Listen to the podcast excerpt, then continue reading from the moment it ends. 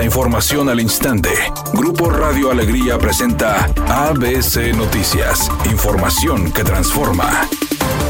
¿Qué tal? Muy buenas tardes, esta es la información. Para combatir la crisis hídrica que afecta a Nuevo León, Agua y Drenaje de Monterrey, arrancará el próximo mes un plan para potabilizar aguas residuales y darles uso doméstico. El costo podría llegar a los 4 mil millones de pesos. El proyecto reveló Humberto Panti, director de finanzas de Agua y Drenaje de Monterrey. Se conoce como reuso potable indirecto, que consiste en dar un tratamiento especial al agua reciclada y regresarla a la red potable. Panti agregó que desafortunadamente en México la ley no permite regresar el agua de reuso directamente a la red potable. Dar un tratamiento terciario a las aguas residuales forma parte del plan maestro para garantizar el agua de Nuevo León hasta 2050, solo que hasta el momento no se había profundizado sobre este proyecto. La primera etapa arrancará el próximo mes y va a permitir la reutilización de 2 metros cúbicos de los 8 metros cúbicos de agua residual que genera la ciudad para ayudar a cubrir la demanda de 14 metros cúbicos por segundo.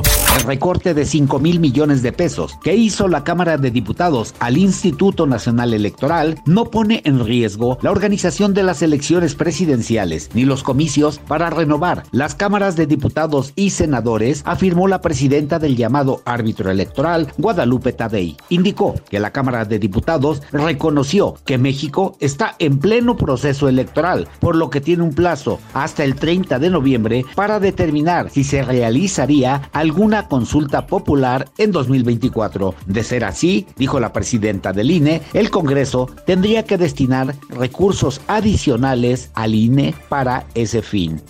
Hoy hay fútbol americano estudiantil. Los auténticos Tigres se enfrentarán a Pumas Acatlán a las 19 horas en el estadio Gaspar Más de la ONEFA. Y todo lo vas a poder disfrutar en este partido de los auténticos Tigres en ABC Deportes. Sigue las acciones de este partido en el Facebook o YouTube de ABC Deportes o escúchalo en el 92.1 de FM o 660 de AM. El cantante Bad Bunny sigue muy enojado luego de que se viralizó una canción hecha con la inteligencia artificial en la que supuestamente él está cantando. Dejó claro que él no tiene nada que ver con esa canción y que no se le hace justo que sus fanáticos estén apoyando este tipo de proyectos.